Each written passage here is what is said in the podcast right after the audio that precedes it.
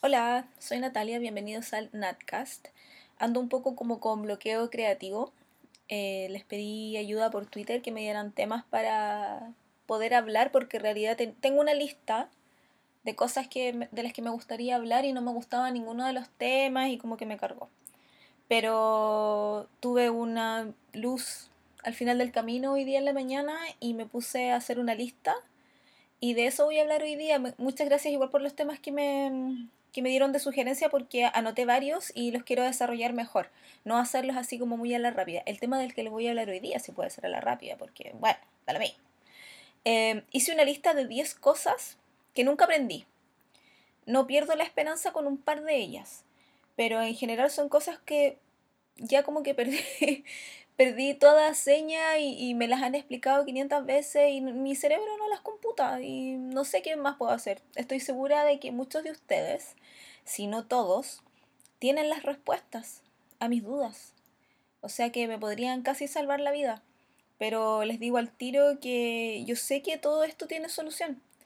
Y he intentado ponerle atención cuando la gente me explica estas cosas. Pero mi cerebro no las guarda y no sé por qué. No sé si es un rechazo o las olvido muy rápido o de verdad que no, entiendo por qué. Pero se las voy a comentar, son 10 cosas. Y se las voy a comentar y ahí ustedes me van comentando, po, que les tinca, que no les tinca. ¿Ya? Ya. La primera cosa que quiero nombrar, porque fue lo primero que anoté, es que nunca aprendí a poner la mesa. Yo fui a colegio de niñas, eh, yo estudié en el Liceo 1 y tuve una profesora de técnico manual que en tercero o cuarto medio como que te hacían hacer puras tonteras, no necesariamente de aprender a tejer, que aprendí a tejer y a bordar y todas esas cosas. Pero tuve una profe que le importaba mucho como el protocolo. Entonces ella nos enseñó a poner la mesa como para una cena así casi de gala, onda con tres copas, eh, con tres servicios distintos y qué sé yo. Y mm, yo no pude. O sea, estoy segura que en el momento en que había que hacerlo en clase lo hice. Pero pregúntenme a qué lado va el tenedor. No tengo idea. Como que después de un rato la saco por conclusión. Pero así, no sé, si estuviera en un concurso y me dijeran, ¿a qué lado va la cuchara? No tengo la más puta idea. Sé que la cuchara del, o el tenedor del postre va delante del plato. Pero ¿a qué lado va el vaso? Eh, ¿Cuántas copas se ponen y en qué orden? Que la del agua, la del vino, que no sé qué. Eh, quizás en, un, en el mundo así como rápido de ahora da un poco lo mismo. Em, yo creo que ella nos, nos enseñó con el, el, deseo de que nos invitaran a cenas así de importantes en la vida, porque nosotros teníamos 15, 16 años, entonces como que nos importaba muy nada, pero ella eh, veía que íbamos a tener un futuro bacán, entonces nos enseñó estas cosas como para que supiéramos si es que éramos invitadas, no necesariamente de que nosotras fuéramos como anfitrionas. Pero, o sea, yo le agradezco mucho eso, aparte que con esa señora yo igual aprendí N cosas. Nos enseñó a hacer, nos enseñaba a cocinar también, pero nos enseñó a hacer como mm, eh, dulces chilenos con copete, porque el manjar lo aligerábamos con copete y yo me acuerdo que terminamos casi todas curadas. Yo ahí probé copete por primera vez en mi vida, tenía como 15, y una compañera llevó whisky de su papá y no me gustó, lo encontré tan fuerte y como que la garganta se me hizo mierda, qué sé yo, pero uh, terminamos todas cagadas de la risa, fue súper entretenido. Eh, ¿Y qué más decía esa señora? Que voy a aprovechar de compartirlo acá porque no voy a tener oportunidad de compartirlo en ninguna parte. Siempre nos decía que las cejas arqueadas eh, eran un símbolo como de elegancia. Entonces ella decía que nos teníamos que masajear las cejas eh, y siempre hacerlas eh, con el dedo índice así como para arriba, como peinarlas hacia arriba porque eso iba a hacer que nosotros fuéramos mucho más distinguidas. Ese tipo de persona era la señora. A mí me caía bien. La cuestión es que nunca aprendí a poner la mesa y en mi casa siempre me mandaban a mí a poner la mesa y obviamente yo siempre la ponía mal a pesar de que la ponía día por medio, qué sé yo. Y mi abuela siempre me retaba y me decía, esto va al otro lado y qué sé qué. Y yo le decía, sí, ya, sí pero al otro día la volví a poner al revés o, un día la chuntaba y después no, porque de verdad nunca lo computaba. Tengo un diagrama de una mesa bien puesta, así como con todas las copas y todas las cosas que van en la mesa, y de vez en cuando lo miro y digo, mira, sí, de verdad que va a este lado, qué sé Pero en general es como que igual me da un poco lo mismo. A estas alturas de la vida como que me da lo mismo. Aprendí viendo películas que cuando uno le invitan a cenas así bacanes, eh, se empieza a comer de afuera para adentro y listo. No necesito saber más. Y me da un poco, sí, me da igual aprender o no aprender. Ya. Otra cosa que nunca aprendí es a sacar fotos con la cámara bacán. Tengo una cámara hace como uh, 4 o 5 años. Una Nikon de 600, punto tú, no me acuerdo el número. Pero es de esas cámaras bacanes eh, con zoom y que se le podéis cambiar el lente, así, muy, muy, muy bacán.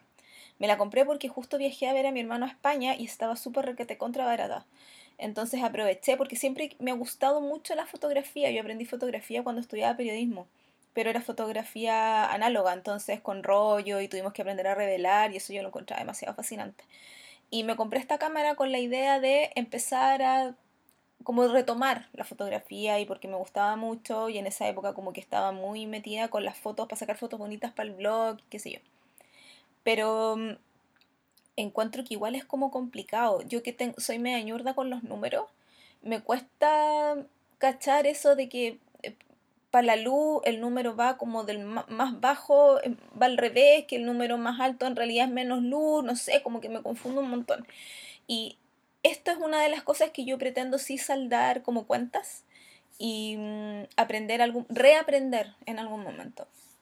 Porque me gusta mucho. Y la cámara sigue ahí y la cámara está casi nueva. La he como tres veces. La usaba así eh, cuando tuve mi época de booktuber. Ah, esa cosa es una de las cosas que no sabían de mí. Eh, la usé y la usé harto porque hice videos como un año. Después me aburrí y ya no hice más. Pero mm, ahí me sirvió cualquier cantidad. Entonces, la parte del video sí sé usarle con la luz y qué sé yo. Pero yo quiero aprender a sacar fotos. Entonces, esto es una de esas cosas que sí quiero ponerle un poquito más de algo, de tiempo este año, ojalá. El problema es que llevo, desde que la tengo, llevo todos los años diciendo que este año sí voy a aprender. Entonces, como el 2018 decidí que no iba a tener metas así fijas como todos los años anteriores, eh, en realidad, así como muy por debajo del mantel, mi deseo es poder aprender a usar la cámara. Y en algún momento como que pienso, pucha, debería pedirle ayuda a alguien que sepa, algún fotógrafo, porque igual tengo amigos que sacan fotos profesionales y todo, pero como que me da medio vergüenza que me expliquen cosas y no entenderlas. Y sé que es una estupidez y no debería pensar en eso, pero igual, quizás pido ayuda, no sé. Tengo un curso eh, de foto eh, impreso y quizás debería empezar por ahí. La verdad es que solo necesito darle tiempo. Pero me encantaría poder hacer eso y para sacarlo de esta lista, para decir, sí, ahora sí sé sacar fotos con la máquina bacán. Otra cosa que nunca aprendí fue hacer mixtapes. En algún momento de mi vida, sobre todo en la adolescencia, cuando estaba en la universidad, eh, se usaba mucho hacer mixtapes. En cassette, en CD, después playlist y cosas. Yo no tengo mucho talento en ese sentido siempre he pensado que es porque yo de música no sé mucho. Entonces no conozco muchas bandas en general. Em, hay bandas que me gustan y me gustan mucho y me han gustado así como por siglos de los siglos, amén. Pero no tengo tanto, o sea, yo no cacho cuál es la diferencia, no sé, entre el hip hop y el house y el, no sé, el rhythm and blues, no, eso sí lo sé. Pero yo escucho pop alternativo eh, escucho algún pop en español, escucho música alternativa en general porque me gusta la Amos y cantautoras como mujeres. Em, escucho un poco de música coreana y mm, swing. Y eso sería, no, no cacho mucho en general de otras cosas. Entonces, y eso es algo que me ha seguido como toda la vida. Entonces, en realidad, tratar de hacer un mixtape de alguna cosa, yo encontraba que era como, uy, que aparte que es difícil, porque como decía el personaje de John Cusack en Alta Fidelidad, es un arte hacer una cinta de canciones que quede buena.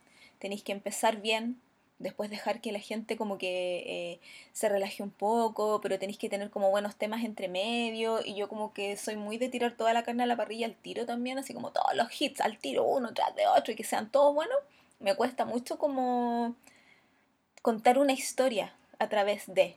Me gusta la gente que hace playlists, sobre todo en Spotify, ponte en YouTube, eh, que es capaz de combinar distintas bandas y distintas cosas y crear un, un, mood, un humor, un sentimiento, un sentido, un algo. Em, me gusta muchísimo, muchísimo, muchísimo. Cuando yo estaba metida en Live Journal, había gente que hacía mm, playlist, o perdón, o mixtapes, o CD tapes, o como se llamen, eh, de Harry Potter. Entonces, como que tomaban algún personaje o algún ship, así como eh, Ron Hermione y Punto tú, y les creaban playlists, y eso yo los bajaba, pero y ahí conocí un poco más de bandas. Pero como eh, cuando hicieron la banda sonora, obviamente muy artesanal, del Shoebox Project, que era el fanfiction que a mí más me gustaba. Eh, y ahí conocí harta más música porque pusieron Modest Mouse, pusieron, no sé, Bob Marley, los Beatles, eh, porque la, la, historia estaba basada en la Inglaterra del 1970, entonces eh, era como harta cosa hippie, pero también rock y Bowie, qué sé yo. Y me encantó lo que hicieron con eso y yo como que siempre quise tener ese don y estoy súper contenta conmigo misma sabiendo que nunca lo voy a tener, que no lo voy a desarrollar, pero soy muy feliz eh, sabiendo que hay gente muy talentosa en ese sentido y que yo me puedo beneficiar escuchando esas maravillosidades que hacen, eh, considerando que me cuesta mucho, mucho, mucho, mucho. Em, escuchar música nueva, sentarme a escuchar una banda nueva, por ejemplo, para mí es un no sé, es un parto. Entonces los mixtapes como que me ayudan un poco. Y la opción esa de Spotify de seguir con la playlist como cuando te toca música similar, también me gusta N. Yo lo hago más en YouTube, sí, porque igual encuentro que Spotify no tiene mucha música. O sea, tiene, pero hay bandas que a mí me gustan que no están en Spotify. Y en YouTube sí, están. Entonces escucho las playlists de YouTube y ahí de repente digo, oh, esta canción me encanta, ¿de quién es? Y así conocí a Churches, la banda escocesa eh, que es una de mis bandas favoritas. Yo estoy puro esperando que vengan para verlos en vivo. Pero así los, los descubrí, digamos, hace cualquier cantidad de años. Ay, esta cosa se paró. Les voy a hablar ahora de otra cosa que nunca aprendí, y eso es hablar francés y alemán. En algún momento de la vida, yo creo que séptimo octavo, en el liceo nos hacían francés.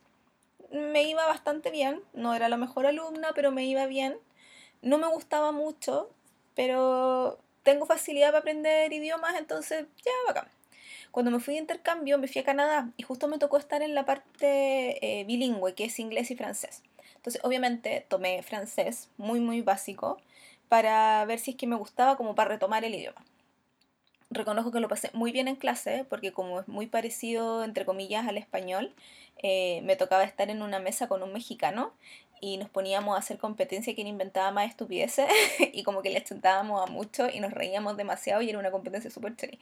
Pero recuerdo eso, no recuerdo nada del idioma, me di cuenta que el francés no me gusta eh, y ahí como que desistí de aprenderlo porque en realidad eh, como que francés hablan en Francia, de los países a los que podría ir en algún momento de la vida y me da muy lo mismo, como que ya me di cuenta que no, no me gusta. Esto cambia, a propósito, y muy entre paréntesis, cuando me pongo a ver películas en francés, obviamente, pues, porque quiero hablar igual que los locos, porque son tan bonitos y románticos y qué sé yo.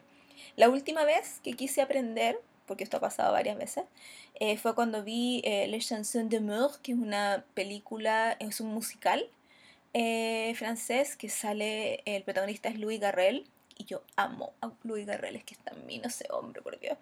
Eh, y ahí obviamente fue la última vez que quise aprender a hablar francés, pero después caché que de verdad no me gusta. Y con el alemán lo intenté seguramente después de alguna película también. Eh, y fui a clases en el Goethe Institute en Santiago. Hice un nivel y caché que cuando iban a empezar los verbos y las declinaciones y no sé qué se ponía súper peludo el asunto y me dio una lata atroz seguir porque era muy lejos, entonces me demoraba como una hora de mi casa para allá o más, entonces no valía la pena el sacrificio que yo estaba haciendo de viajar todos los días o tres veces a la semana para allá aprender algo que en realidad no me gustaba tanto. Así que nunca aprendí, quise, pero nunca aprendí ni francés ni alemán. Me da un poco lo mismo en realidad. Eh, otra cosa que nunca aprendí, y esta es la 1, 2, 3, 4, la 5 ya, es a distinguir. Por favor, no se rían de mí, porque así como que les estoy abriendo mi corazón con esto.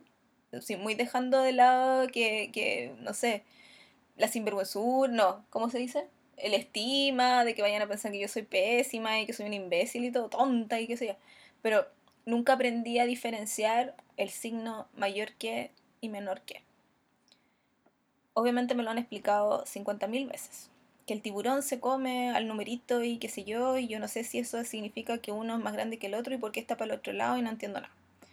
Y me lo han explicado toda mi familia, todas mis compañeras del colegio y qué sé yo, y yo en el momento lo súper entiendo, pero no se me queda. Entonces eh, lo puedo ver en un tweet y le doy como 15 vueltas antes que me haga sentido.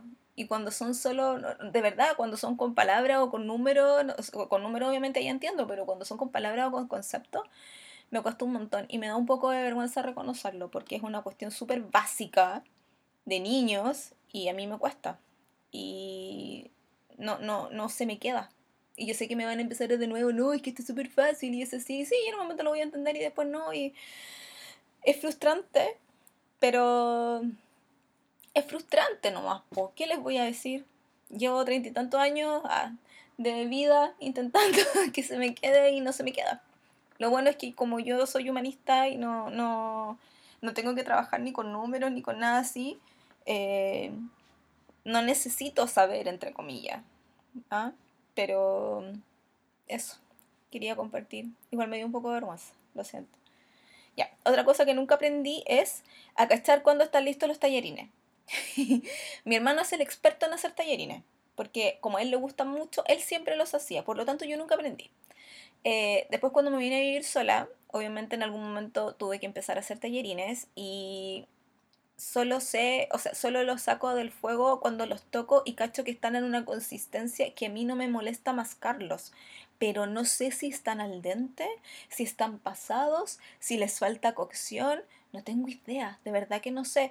Con los tallarines chinos o los de arroz es mucho más fácil porque se hacen en 5 minutos y listo. Pero los otros, esa cuestión de que sea, de que el tallarín normal o el espagueti se haga entre 8 a 12 minutos, son 4 minutos que tengo que estar en la olla mirando y tratando de cachar si están listos o no. Y la verdad es que no tengo paciencia. Y lo más probable es que tenga mucha hambre. Entonces cuando se juntan esas dos cosas, eh, no, no es bueno para mi diserción de, de, tratar de entender si está lista la cuestión o no. Eh, me gusta así cuando veo los programas de cocina, que cuando los jueces, por ejemplo, el último show de cocina que vi que se llamaba The Big Family Cooking Showdown, tremendo título, que era es un programa británico que está en Netflix, si lo quieren ver, eh, donde cocinan familias. Y ahí el juez es un italiano y el juez siempre dice, lo entrevistan, entonces dicen qué es lo que espera de lo que van a cocinar las familias.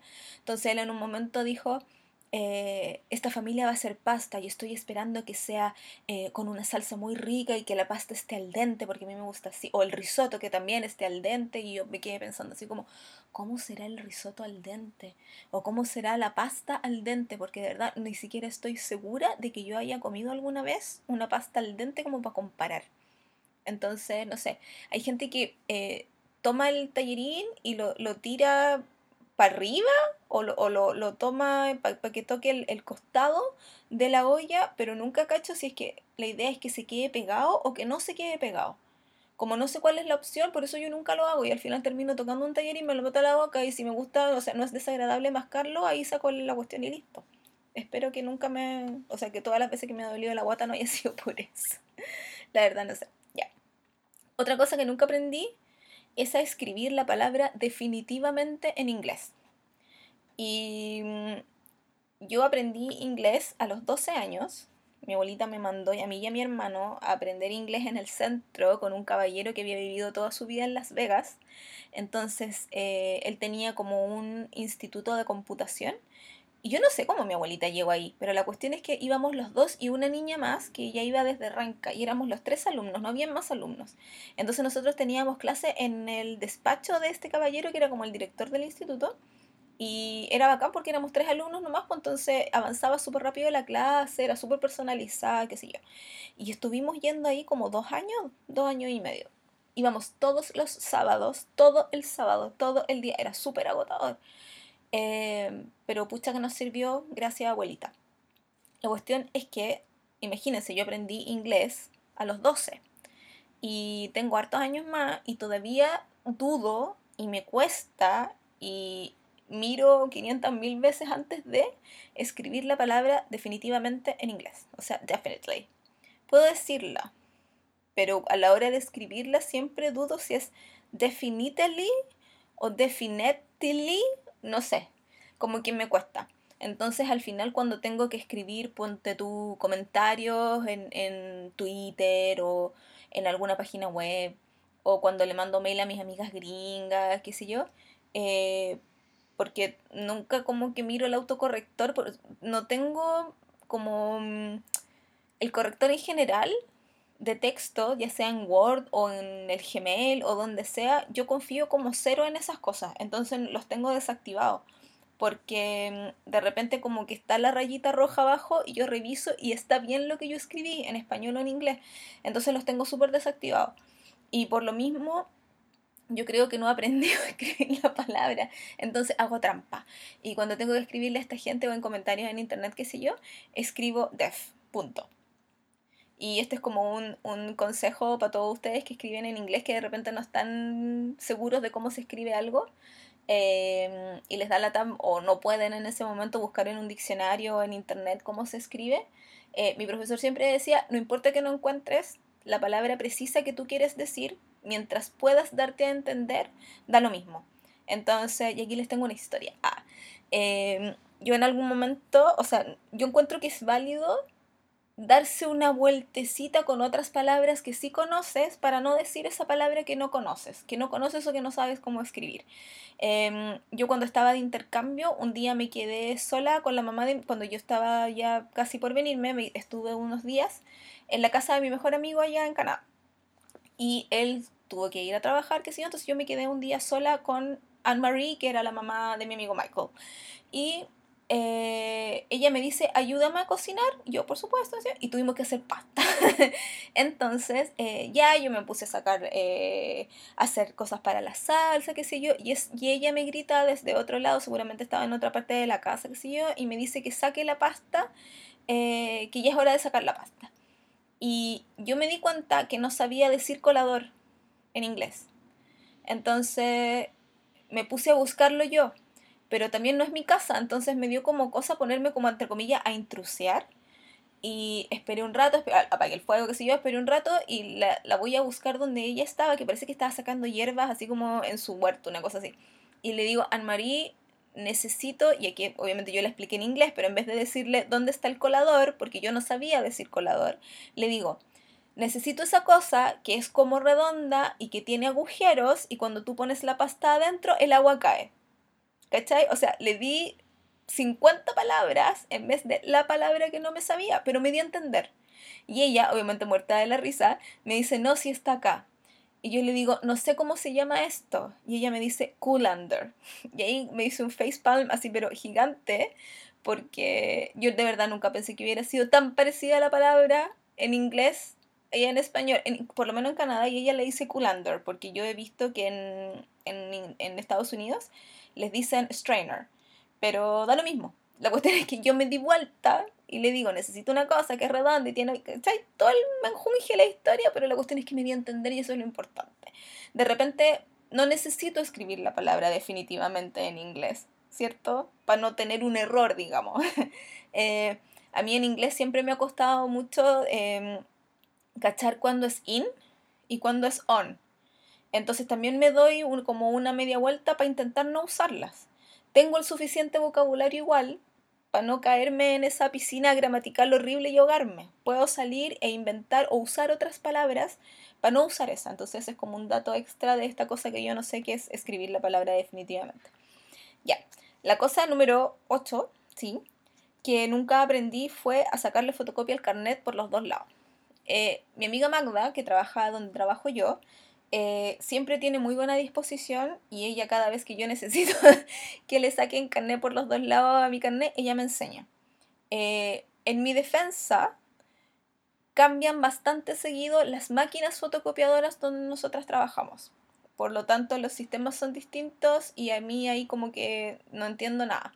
Porque en algún momento tú tenías que dar vuelta tú la hoja para que saliera por los dos lados y en otras máquinas es automático y en otras se pone como el carnet en la parte inferior izquierda y en otra es en la parte superior derecha y yo nunca sé. Ella es la máster de la fotocopia, de verdad que sí. Entonces yo le pido ayuda a ella porque es seca.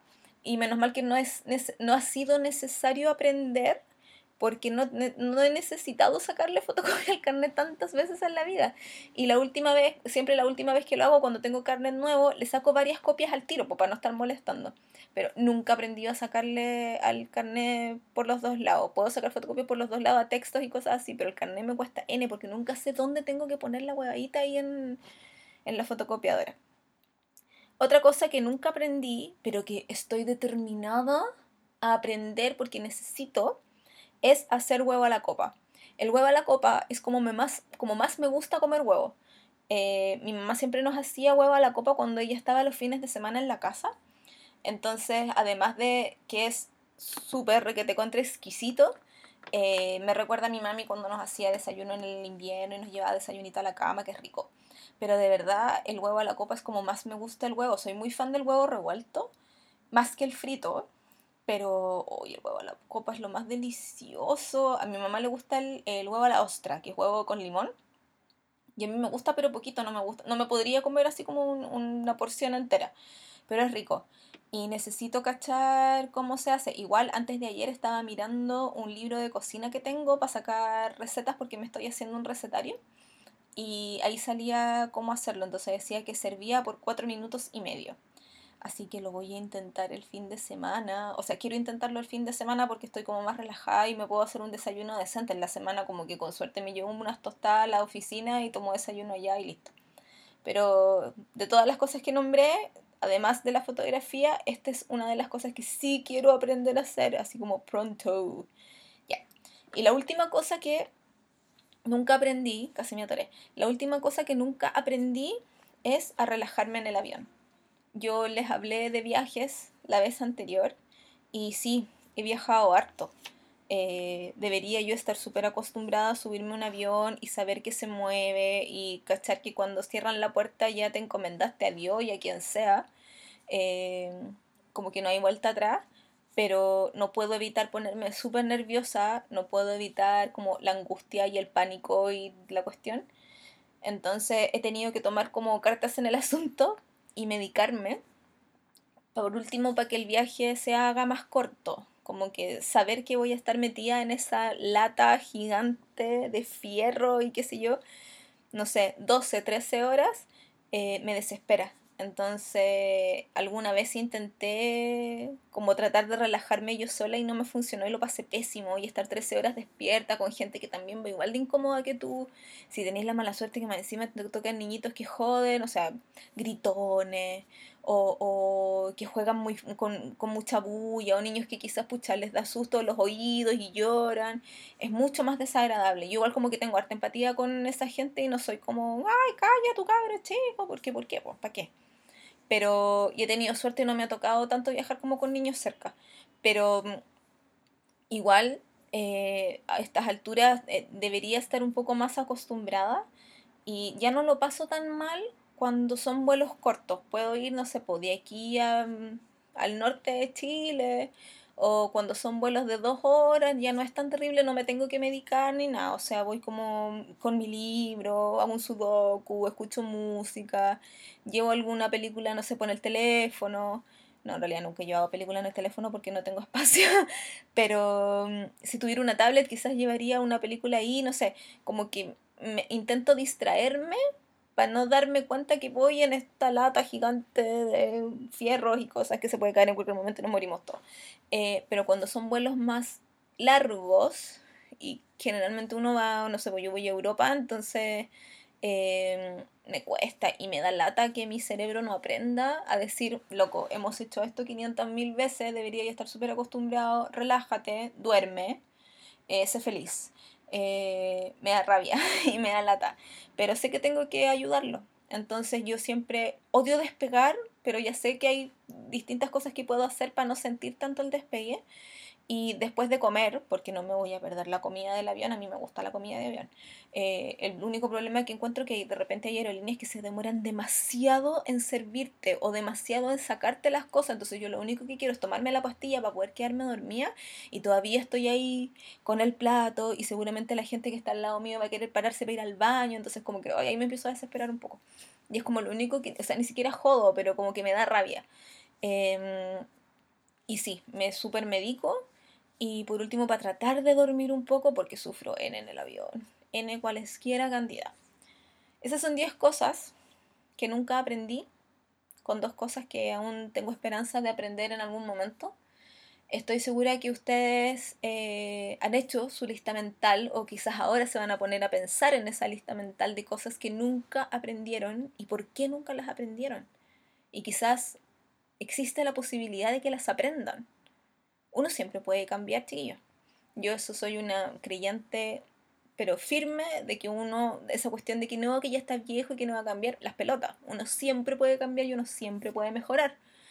Así que eso, pues cuéntenme si ustedes tienen cosas así, quizás no tan ridículas como las que yo nombré, pues quizás hay cosas como más serias o más importantes que nunca aprendieron y que les gustaría aprender o cosas en general, no sé, pues cuéntenme de la vida. Ya. Muchas gracias por escuchar, muchas gracias por los comentarios. Recuerden que en el capítulo anterior les hablé de Jane Austen, maravillosa, regia, Silfide, todo lo demás. Eh, y fangirlé mucho, así que si me quieren escuchar hacer el ridículo ahí con eso, eh, escuchen porque además volví a ver Persuasión y me enamoré de nuevo de la película, así que eso. Que estén muy bien, pásenlo regio tupendo y pónganse bloqueador porque está haciendo un calor de mierdis. Que estén bien, chao.